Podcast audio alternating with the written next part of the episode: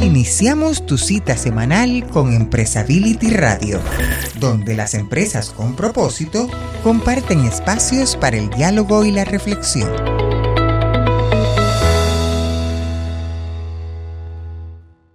Pues aquí me parece que el día de hoy vamos a tener un programa excepcional, Felipe, y que compartir con toda nuestra audiencia.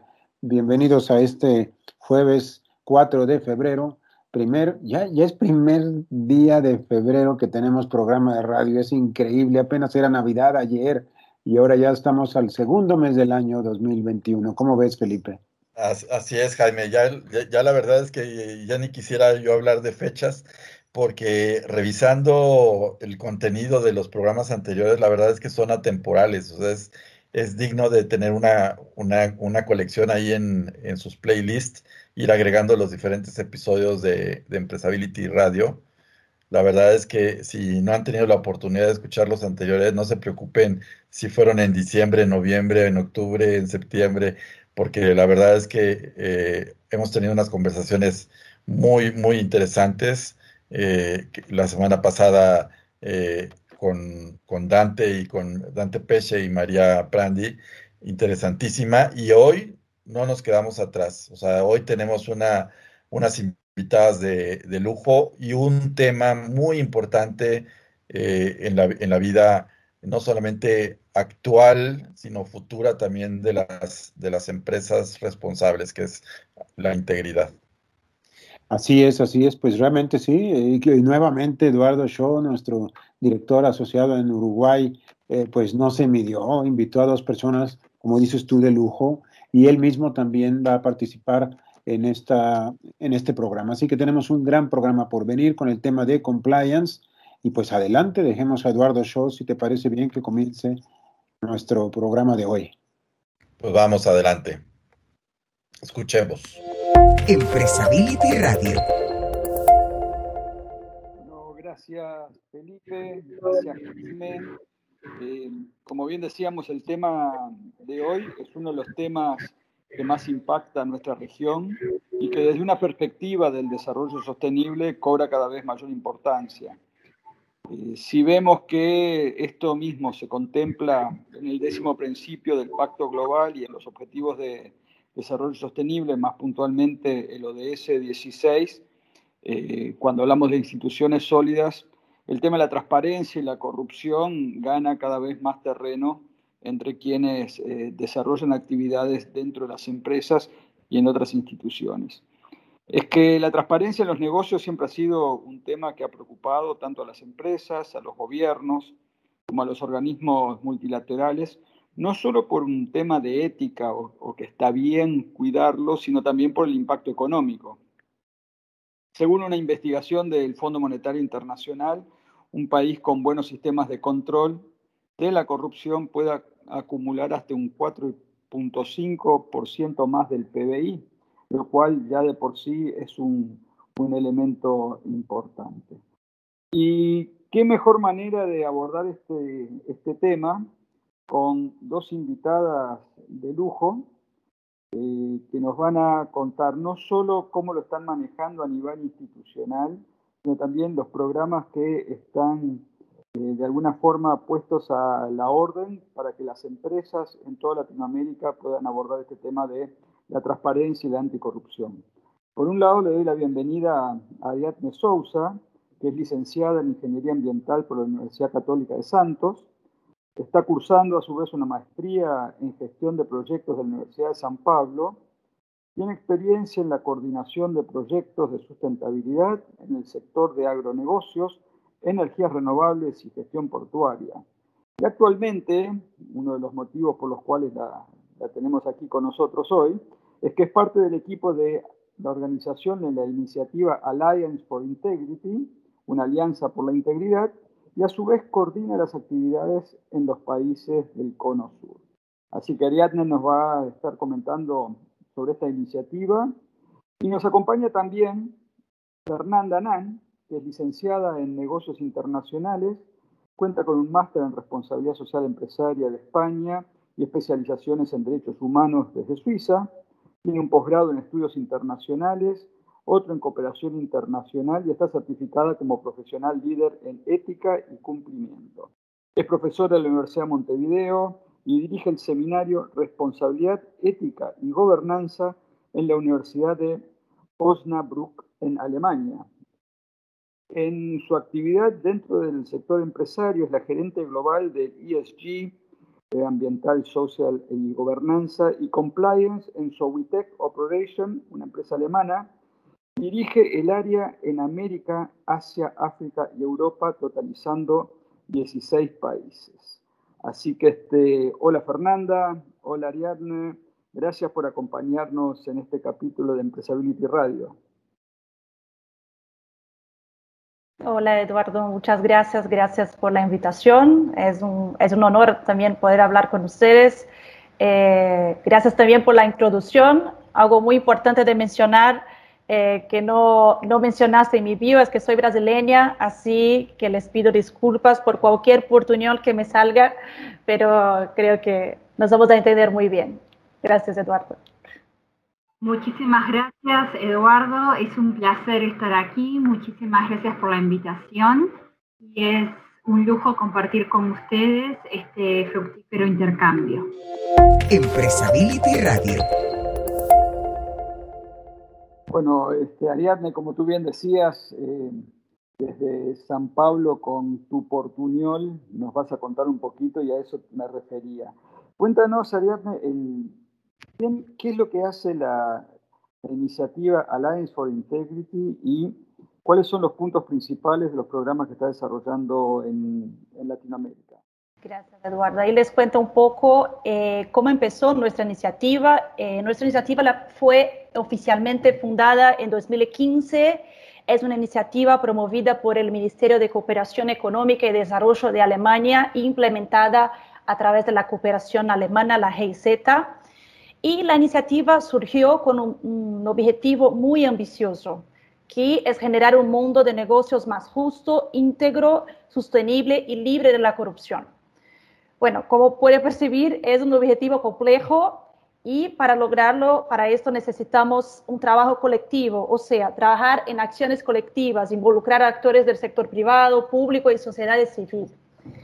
Eh, de esta manera es como encontramos para trabajar la temática. Nosotros tenemos un enfoque mucho más empresarial, pero no podemos trabajar estos temas sin involucrar también a los otros sectores. Por esto, solo para que ustedes tengan una idea mejor de nuestras actividades, nosotros trabajamos en tres ejes. El primer es la parte eh, de aprendizaje entre pares. Nosotros tenemos eh, en la región muchos grupos de trabajo. Yo soy brasileña, desde Brasil coordinamos a cinco países, entonces nuestra oficina en Brasil coordina las iniciativas en Uruguay, Paraguay, en Chile y también en Argentina. Tenemos oficinas también en otros países, tenemos oficinas en México que también coordinan otros países de la región, tenemos oficinas también en Ghana, eh, en Indonesia, en India y también nuestro secretariado en Alemania. Entonces, con una iniciativa global, nosotros siempre enfocamos en aprender entre nuestra red, tenemos esta parte de aprendizaje entre pares, tanto a nivel local, a nivel regional y a nivel global. Lo que hacemos son generar grupos de trabajo con expertos en esta temática del sector privado, pero también involucramos a los otros sectores para que puedan aprender eh, entre ellos. Entonces ahí en estos grupos desarrollamos actividades, desarrollamos un montón de contenido, publicaciones y esto es, eh, son muchos de los contenidos que tenemos ahí disponibles para todos en nuestra, en nuestra página web también. Entonces, esta es una parte de nuestro trabajo. La otra parte de nuestro trabajo es la parte del diálogo público-privado. Nosotros como iniciativa queremos generar este espacio neutral para que el sector público y privado puedan discutir la temática y encontrar soluciones en conjunto.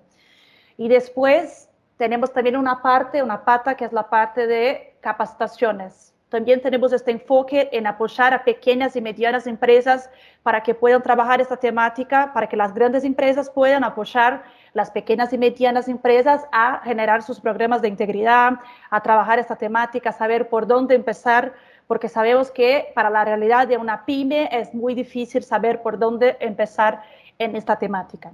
Entonces, a nivel global, es esto lo que hacemos. Ahí hay también mucho la parte de intercambio regional en América Latina es, eh, es el, el, área que estamos, son los países que estamos mucho más activos. Entonces, en América Latina tenemos, por ejemplo, un grupo regional. En este grupo tenemos el honor de tener a Fernanda Nan ahí como representante de, de Uruguay, que ella puede contar también para nosotros un poco eh, el trabajo de las empresas en este grupo. Y este es un grupo que yo veo muy importante para la región porque cuando pensamos en los países también es difícil, eh, así pensamos que los países tienen la misma realidad, pero no es bien así, como en América Latina sí, hay países que, que tienen una realidad muy similar con, cuando hablamos del tema de anticorrupción, con este tema de integridad, pero otros países están en otro, en otro momento, algunos países están empezando con estas actividades, cuando hablamos de este tema en Brasil, todos saben mucho del tema, todos tienen su opinión del tema. Ahí, no sé si ustedes miran, eh, ahora la última semana que salió también el índice de percepción de la corrupción de Transparencia Internacional. Esto eh, es un buen, un buen estudio para ver cómo está el nivel de percepción de la corrupción en América Latina. Y en este sentido, hay países como Uruguay que desde siempre es el mejor país en nivel en América Latina. Hay otros países que bajaron en su puntuación. Hay países que están un poco mejor, pero aún tienen un recorrido muy grande para hacerlo. Y esto, siempre intentamos trabajar estas temáticas en cada país para encontrar la realidad del país, cómo podemos trabajar las herramientas, toda la expertise que tenemos en este país, pero también pensamos eh, a nivel regional, cómo los países pueden apoyarse mutuamente y encontrar soluciones en materia de integridad y anticorrupción. Así que más o menos esto que solo un, inicio de qué hacemos, porque sé que aún creo que ustedes van a tener un montón de, preguntas aún de, de nuestros temas. Empresability Radio. Eh, gracias Ariadne y ya me diste prácticamente pie para Fernanda. Tú comentabas que una de las patas del, programa era el aprendizaje de pares, eh, que según tengo, tengo entendido es un programa donde eh, que se llama de empresas para empresas, o sea que hay, los propios empresarios capacitan a otras empresas, donde Fernanda ha acompañado este proceso desde, desde los inicios. Eh, contanos un poquito, Fernanda, eh, ¿Cómo es bien este programa y, qué resultados eh, se han visto, al menos que tú conoces en Uruguay y en otros países? Muchísimas gracias, Eduardo y Ariadne. Ya eh, desde el 2015 he tenido el gusto de formar parte de la adaptación del programa para Uruguay. En aquel entonces también conté con la compañía de Eduardo Así que fue, fue un, placer, estar en conjunto iniciando este nuevo camino. Inicialmente lo que hicimos fue adaptar el programa que venía de Argentina para Uruguay, donde se realizaron por medio de, del apoyo de la Cámara Alemana en Uruguay capacitaciones para pequeñas y medianas empresas en su momento, en la primera capacitación que se realizó, la mayoría de las empresas fueron convocadas por Sobitec, la empresa a la cual yo represento a nivel privado, y en lo personal tomé la oportunidad de involucrar a gran parte de nuestra cadena de valor, lo cual fue sinceramente exitoso y por eso me he involucrado tanto a nivel personal también con este programa, porque me permitió a mí, digo, desde el punto de vista de compliance, tener un contacto directo con nuestra cadena de proveedores y generar un intercambio fluido con ellos, porque eh, la mayoría de, de los obstáculos los presentan las, las empresas pequeñas y medianas. Habitualmente eh, no es fácil entender qué es compliance, y a su vez lo ven como un departamento costoso y les cuesta darse cuenta a simple vista los beneficios que tiene su, implementación. Quizás tendríamos que definir previamente qué es lo que entendemos por compliance. Si hacemos una traducción al castellano, sería cumplimiento, ¿sí? Pero va más allá de cumplir con la ley, porque si fuera así sería solamente el área, eh, sería la parte legal, ¿no? Tiene más que ver con un gobierno corporativo donde también se, se toman lineamientos de responsabilidad social que va más allá de lo que nos exige la ley a nivel social, medioambiental y obviamente de derechos humanos.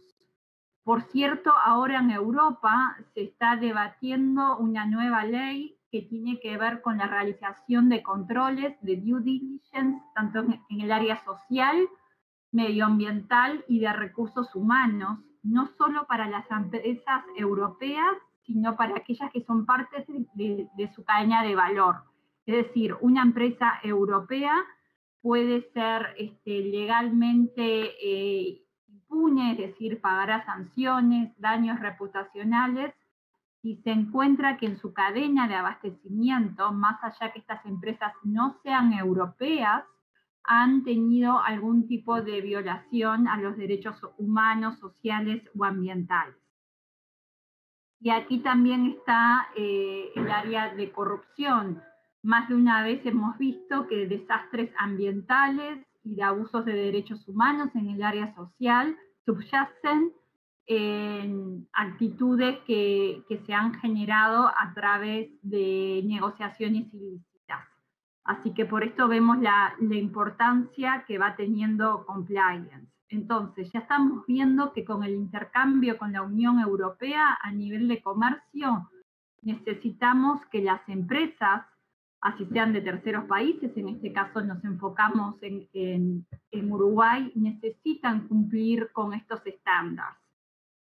Cuando se realizó el primer, encuentro, primer encuentro les consultamos a, varias de las empresas qué fue lo que les motivó estar allí y muchas de ellas nos decían, porque hay empresas internacionales que me hacen firmar mucho papeleo y yo directamente no entiendo lo que estoy firmando. ¡Wow! ¿Qué es eso? ¿Cuál sería el papeleo?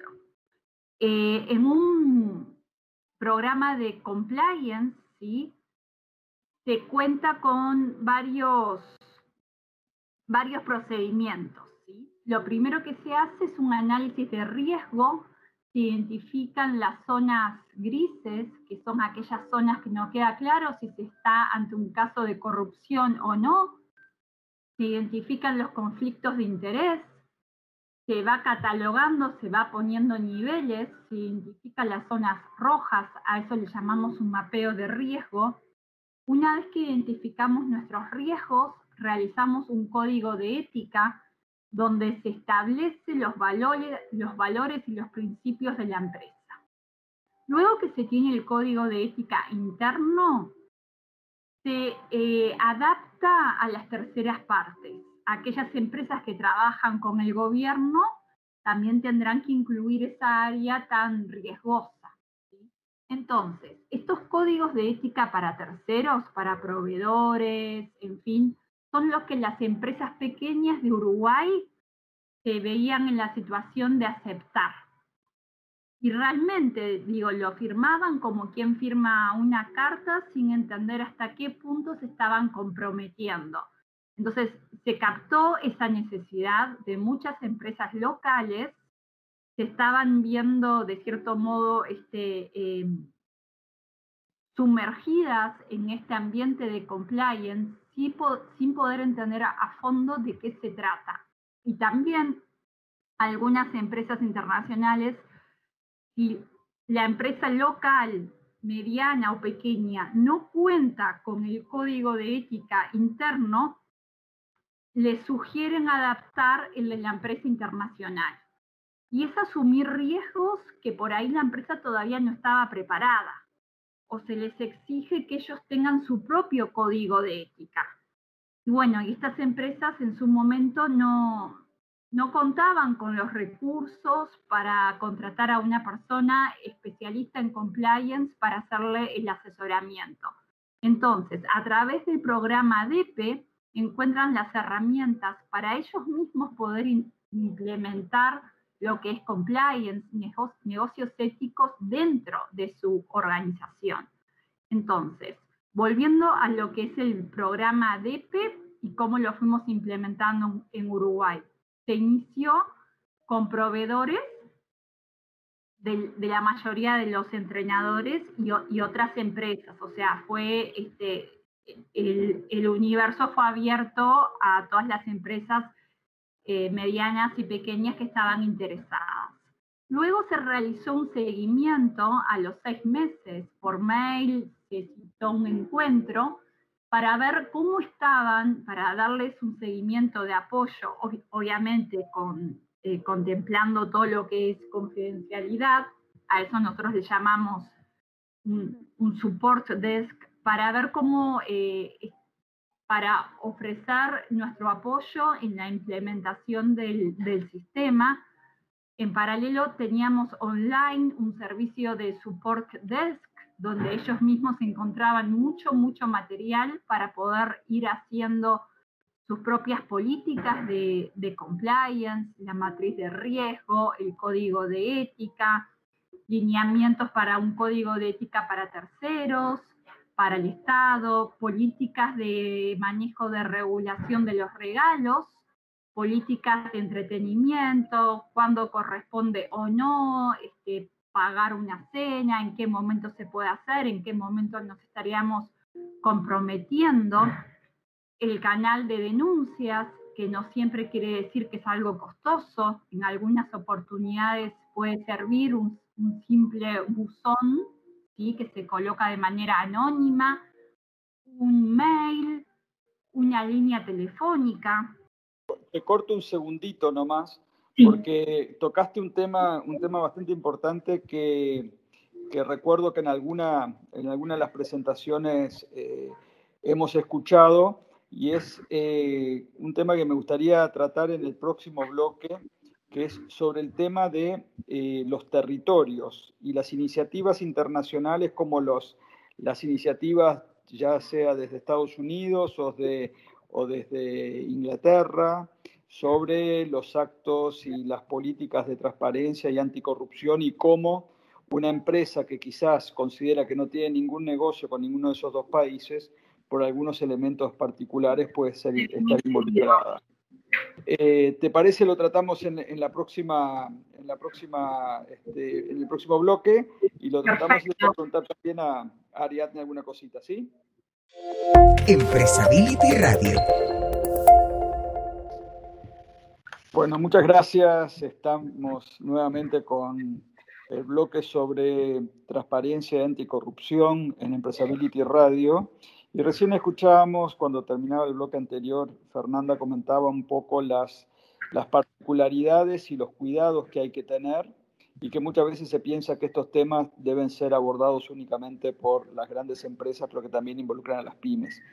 Y recuerdo cuando en, una de las oportunidades de los, de los talleres, Ariadne nos contaba sobre algunas particularidades sobre iniciativas externas de algunos países que a veces involucran directamente a empresas que quizás ni saben que están involucrados. Ariadne, ¿cómo, cómo es ese tema de, de la territorialidad que muchas veces se maneja y que va más allá de lo que uno conoce.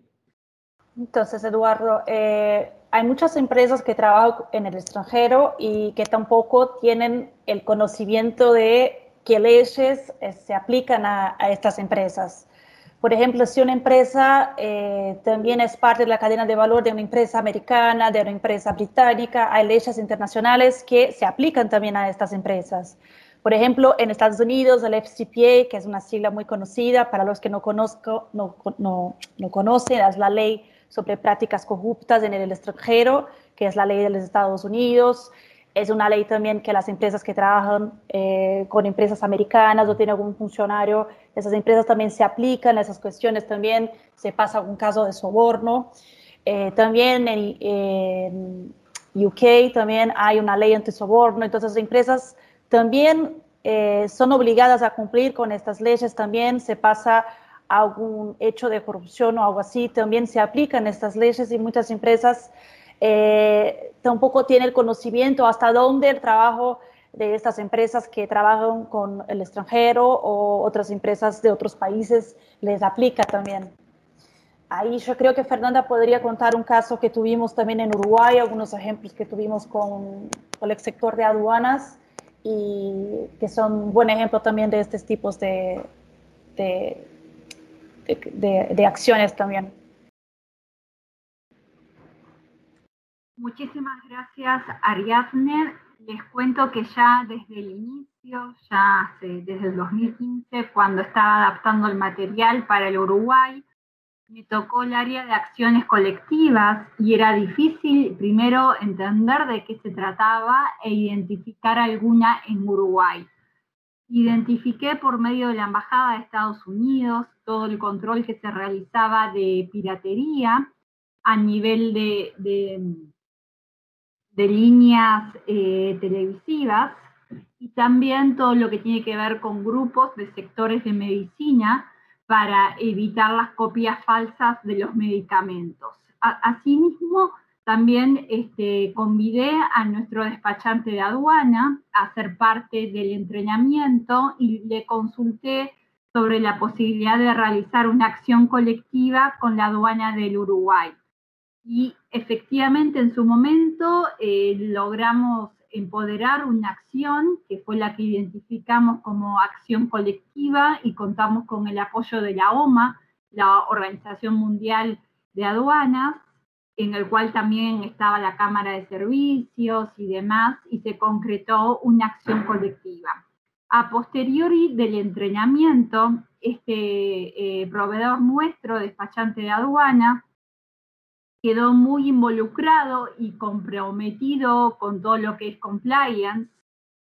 Se dedicó a contratar a una persona eh, externa quien eh, tuvo acceso a nuestro support desk, estudió todo el material y les organizó un entrenamiento para todos los funcionarios de su, de su propio despacho, ¿no? de su propia empresa crearon su propio código de conducta y mediante unas reuniones de support desk que tuvimos en comunión con Alliance y la Cámara Alemana del Uruguay, lo implementaron, implementaron el propio sistema de compliance dentro de su, empresa, una empresa pequeña, pero que de gran envergadura a nivel de lo que eh, se refiere en ética y en transparencia dentro del rubro de aduanas, que es bastante complejo en el Uruguay.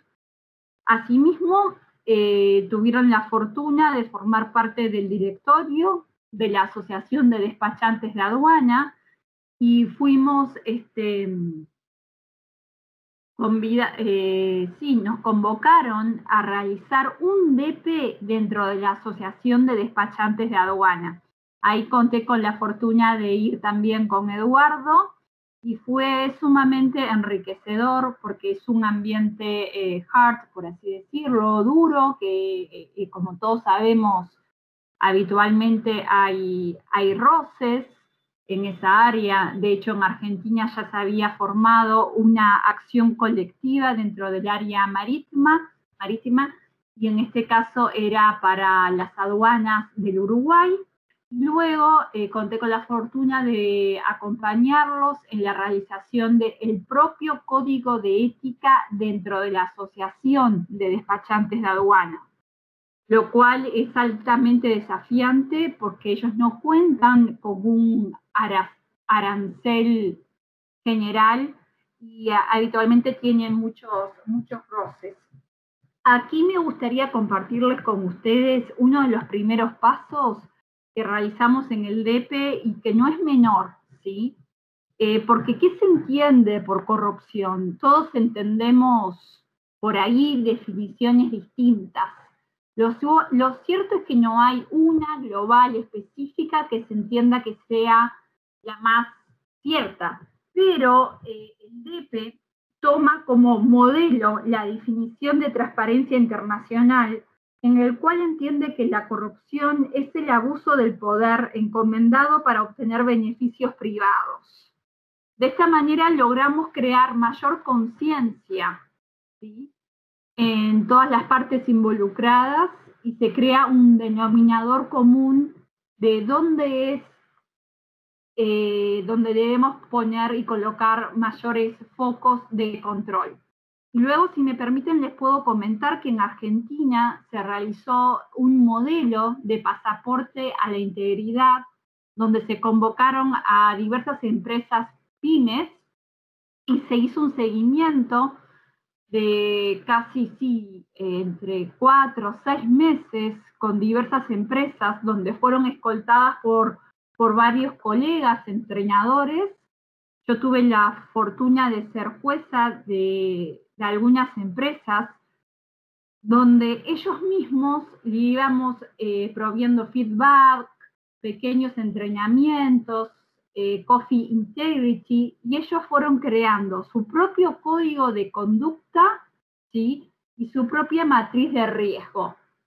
Fue eh, altamente gratificante ver cómo estas empresas que contaban con esa iniciativa, pero no, no contaban con los recursos de ir a, a una empresa terciarizada para que les prepare un paquete de compliance, le fuimos dando pequeñas herramientas y a través de un intercambio enriquecedor y su propio estudio, ellos fueron creando su, su propio sistema, involucrándose, luego haciendo partícipe a su propia cadena de valor. Bien, bueno, este, Fernanda, eh, sin duda yo recuerdo esos inicios donde el tema, el tema quedaba, había grandes grande dudas y escepticismo sobre el poder llevar a cabo esto. En el último bloque vamos a, conversar un poquito más sobre las realidades que nos estamos enfrentando y voy a invitar ahí sí a, este, nuestros compañeros de, de, directiva de Empresability, a Jaime y a Felipe, para que comenten sobre lo que hemos estado escuchando y así damos un cierre al programa. ¿Les parece? Empresability Radio. Pues caramba, Eduardo, tú coincidirás seguramente conmigo y con Felipe que tanto Fernanda como Ariadne pues eh, se han lucido el día de hoy con una excelente exposición acerca de este tema. Realmente es un tema que da para mucho. Yo yo creo que cualquiera de las reflexiones que nos han hecho podría todavía desencadenar un conjunto de pensamientos y reflexiones en, nuestra, en nuestro público y entre nosotros mismos. ¿Cómo ves tú, Eduardo, este reto de la, de la alianza y, de los temas sobre la integridad de las empresas? Eh, en fin, es un punto que no tiene incluso fronteras, es global, es un punto que no tiene fronteras tampoco de, de sectores económicos, es común para todos. En fin, muy importante lo que se ha comentado el día de hoy. Sí, eh, Jaime, sin duda, porque cuando eh, comenzamos y tuve la suerte, como decía Fernando, de arrancar con este programa en, en Uruguay, eh, una veces percibe la corrupción como que algo que sobrevuela, pero nunca se baja, se baja a tierra.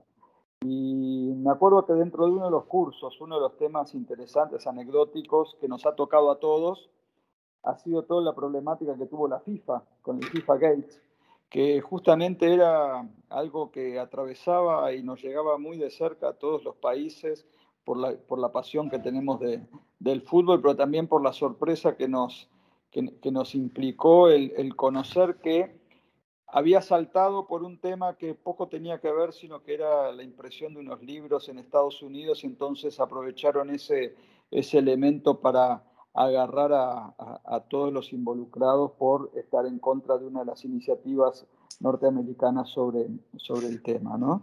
Eh, Fernanda, eh, recuerdo que en, alguna oportunidad eh, las pymes empezaron a, a evaluar el tema del desarrollo de los códigos de ética.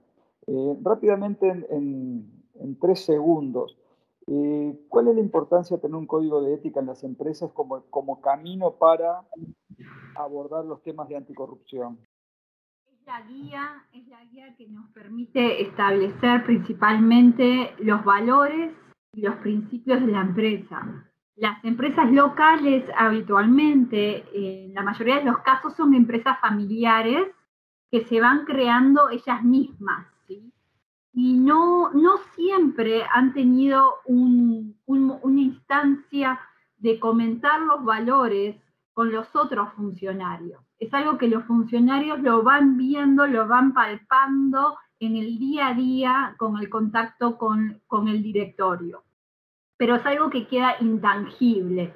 Al quedar intangible, no es fácil eh, controlarlo. Entonces, cuando se baja todo esto a un código de ética, se establece lo que se permite, lo que no se permite, cuáles son las opciones, cuáles son los incentivos, dónde pueden haber conflictos de interés, cómo se van a manejar esos conflictos de interés, dónde hay zonas grises donde poner más control y se establece qué es lo que está permitido y lo que no. Con la salvedad que uno no puede colocar todo el universo, sino que coloca ideas generales que permitan después, en base a eso, desarrollar una lógica, un razonamiento eh, deductivo que nos permita saber cómo enfrentarnos a situaciones nuevas. Es la guía de ruta, es donde se establece el denominador común. Y además, si hay algo que no está escrito, no se puede controlar. Eso es una realidad. Entonces, con el código de ética ya es más sencillo tomar medidas, qué se puede y qué no. Y desde el punto de vista, si se quiere, empresarial, lo, cierto es que hoy por hoy lo habitual es ver, como a veces digo con mis alumnos, un intercambio de papelitos, ¿no? Cuando trabajamos con empresas internacionales, se solicita, y de hecho es lo que se tiene en el checklist interno, que es conoce a tu, a tu cliente, a tu socio de negocio, eh, a tu socio de negocios, a tu proveedor, se le solicita si tiene un código de ética. Luego se estudia ese código de ética y se analiza si se puede trabajar con ese socio de negocio o no. En el caso de haber desvíos, se presenta el código de ética de, la empresa que lo está solicitando, habitualmente una empresa más grande, y se cotejan las diferencias. Cuando hay un vacío, cuando no se cuenta con un código de ética, ya se empieza un poquito mal. No es razón suficiente para no trabajar con ellos, obviamente. Se toman otras medidas. Pero ya es un, un pequeño este, obstáculo, ¿no? Entonces se le exige y se le entrena hasta contraparte aceptar el código de ética de la empresa que, que, está haciendo el negocio, que habitualmente es una empresa más grande, que debe tener mayor control y mayores restricciones.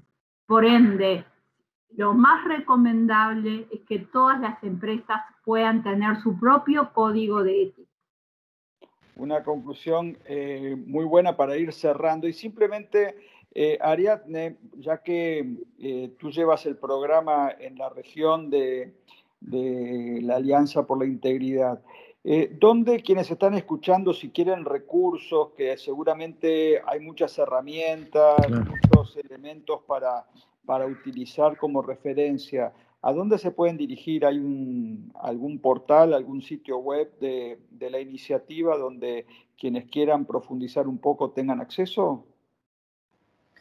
Sí, eh, Eduardo, pueden, eh, nosotros estamos en las redes sociales, en LinkedIn, en Facebook. Eh, pueden también buscar por Alliance for Integrity, también en nuestra página web que es allianceforintegrity.org. Eh, ahí me corrija si mi, si mi acento no fue tan claro, pero nuestra página web es el mejor lugar para encontrar todo el material que tenemos también y también eh, poder acceder a nuestros próximos eventos, capacitaciones. Estamos, tenemos ahí toda la agenda de toda la región. Sí, una, una, una magnífica herramienta la que, la, este, la que significa esta alianza para las empresas que quieren entrarle con decisión al tema.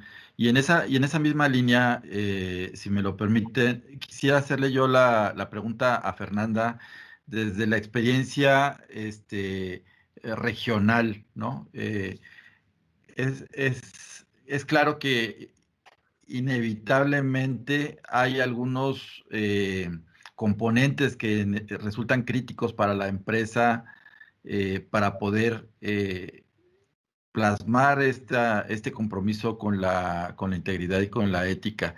Desde tu punto de vista, ¿cuáles serían esos eh, quizás cinco componentes clave para, para que una empresa pueda tener un programa exitoso de integridad?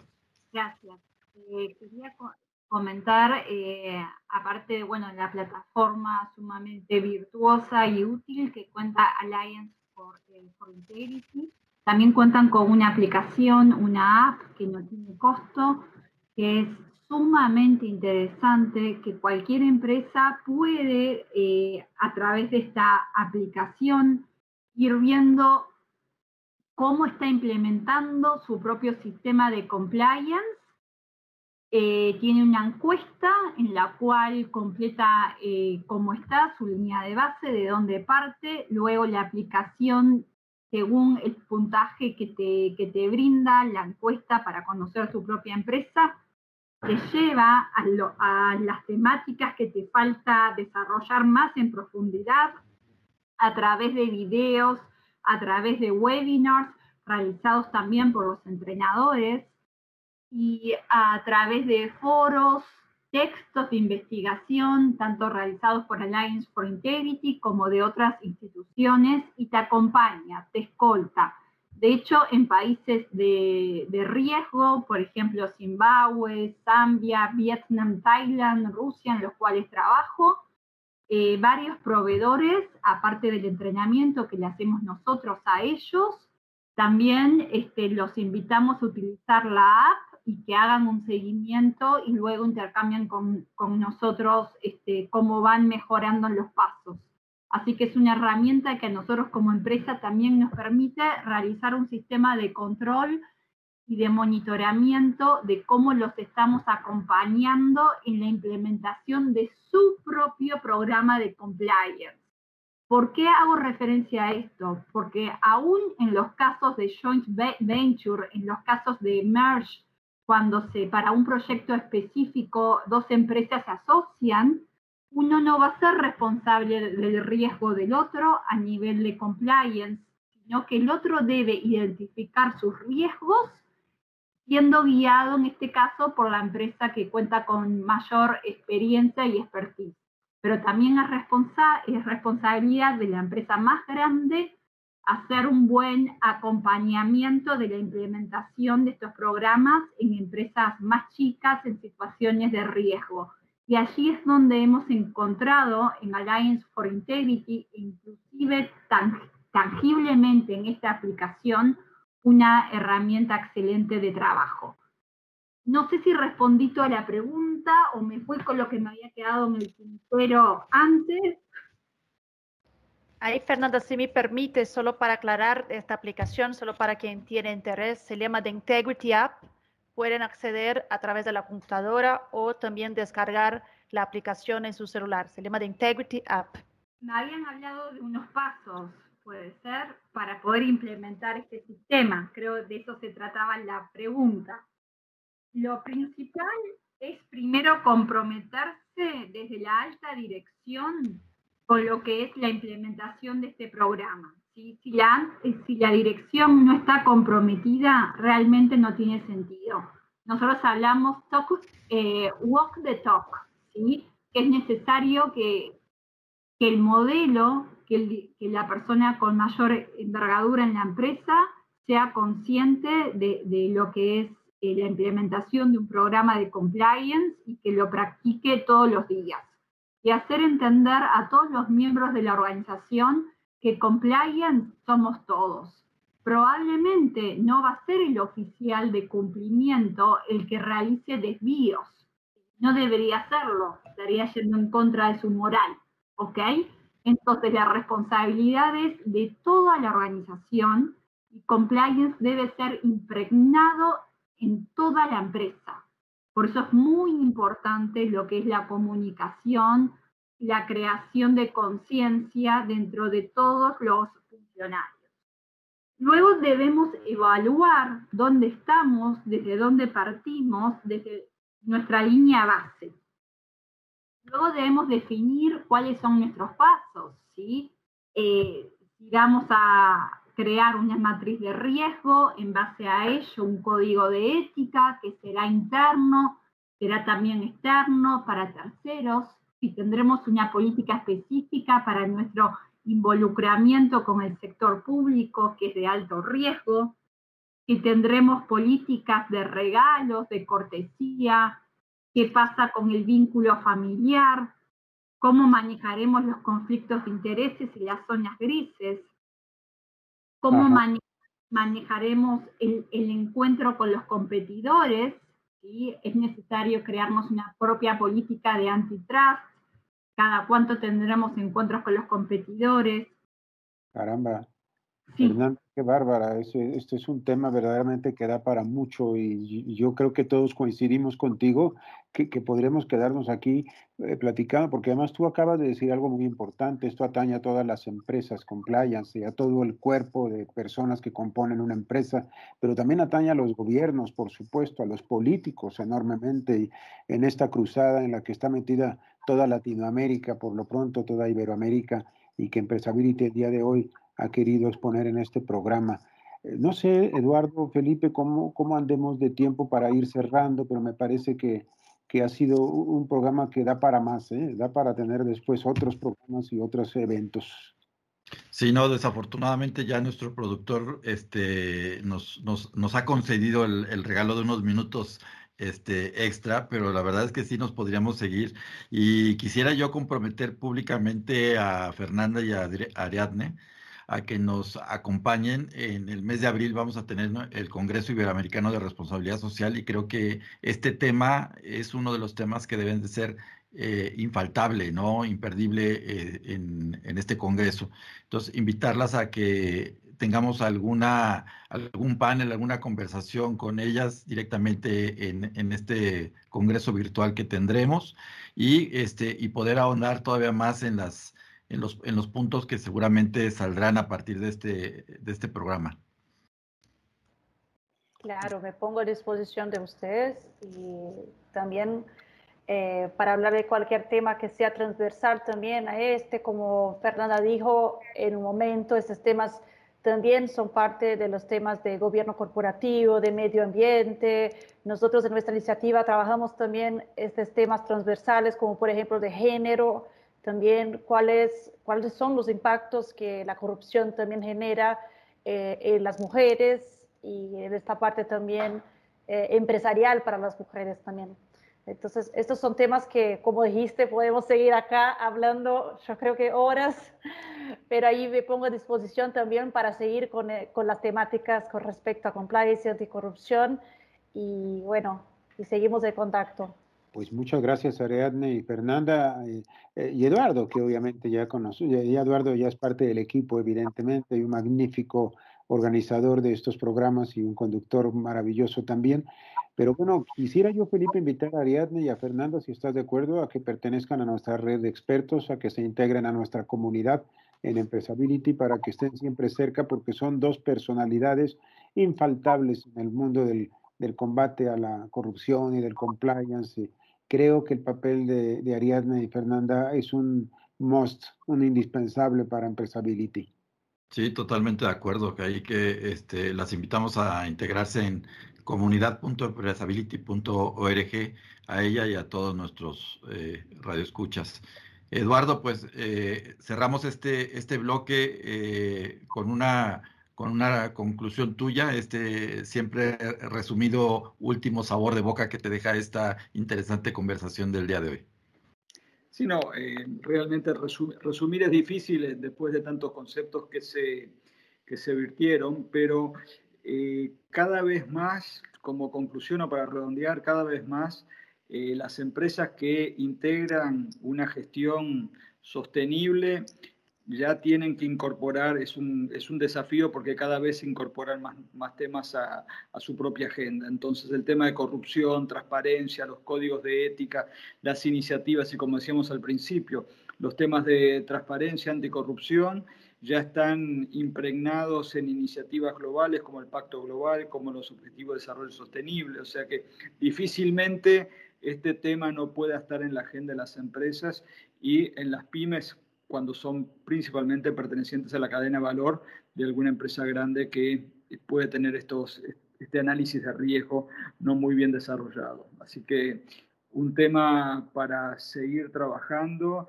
y un tema donde gracias a los recursos que nos acaban de mencionar, las empresas pueden acceder sin mayor esfuerzo a dar un comienzo a este, a este proceso.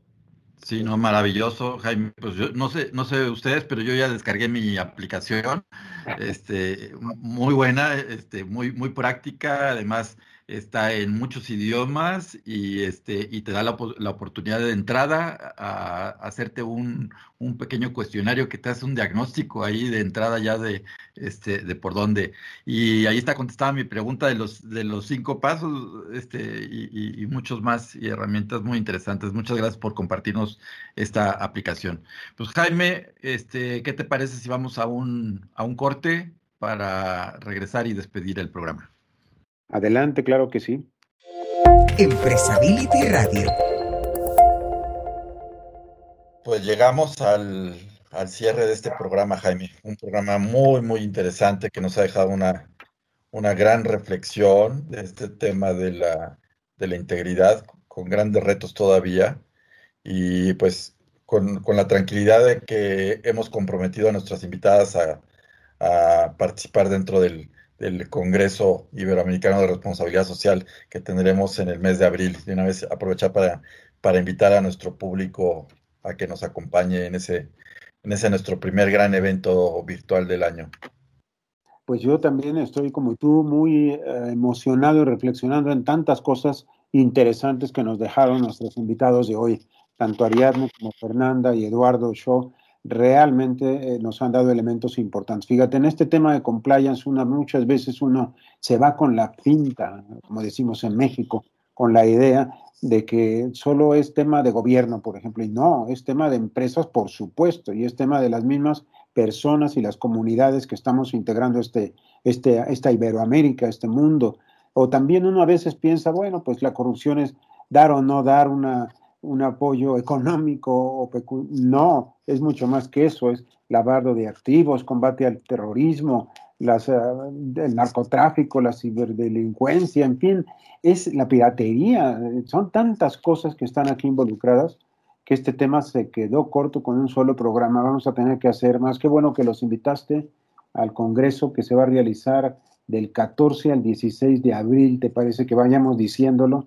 14 al 16 de abril, próximo Congreso Iberoamericano de Responsabilidad Social, organizado por nuestro movimiento Empresability.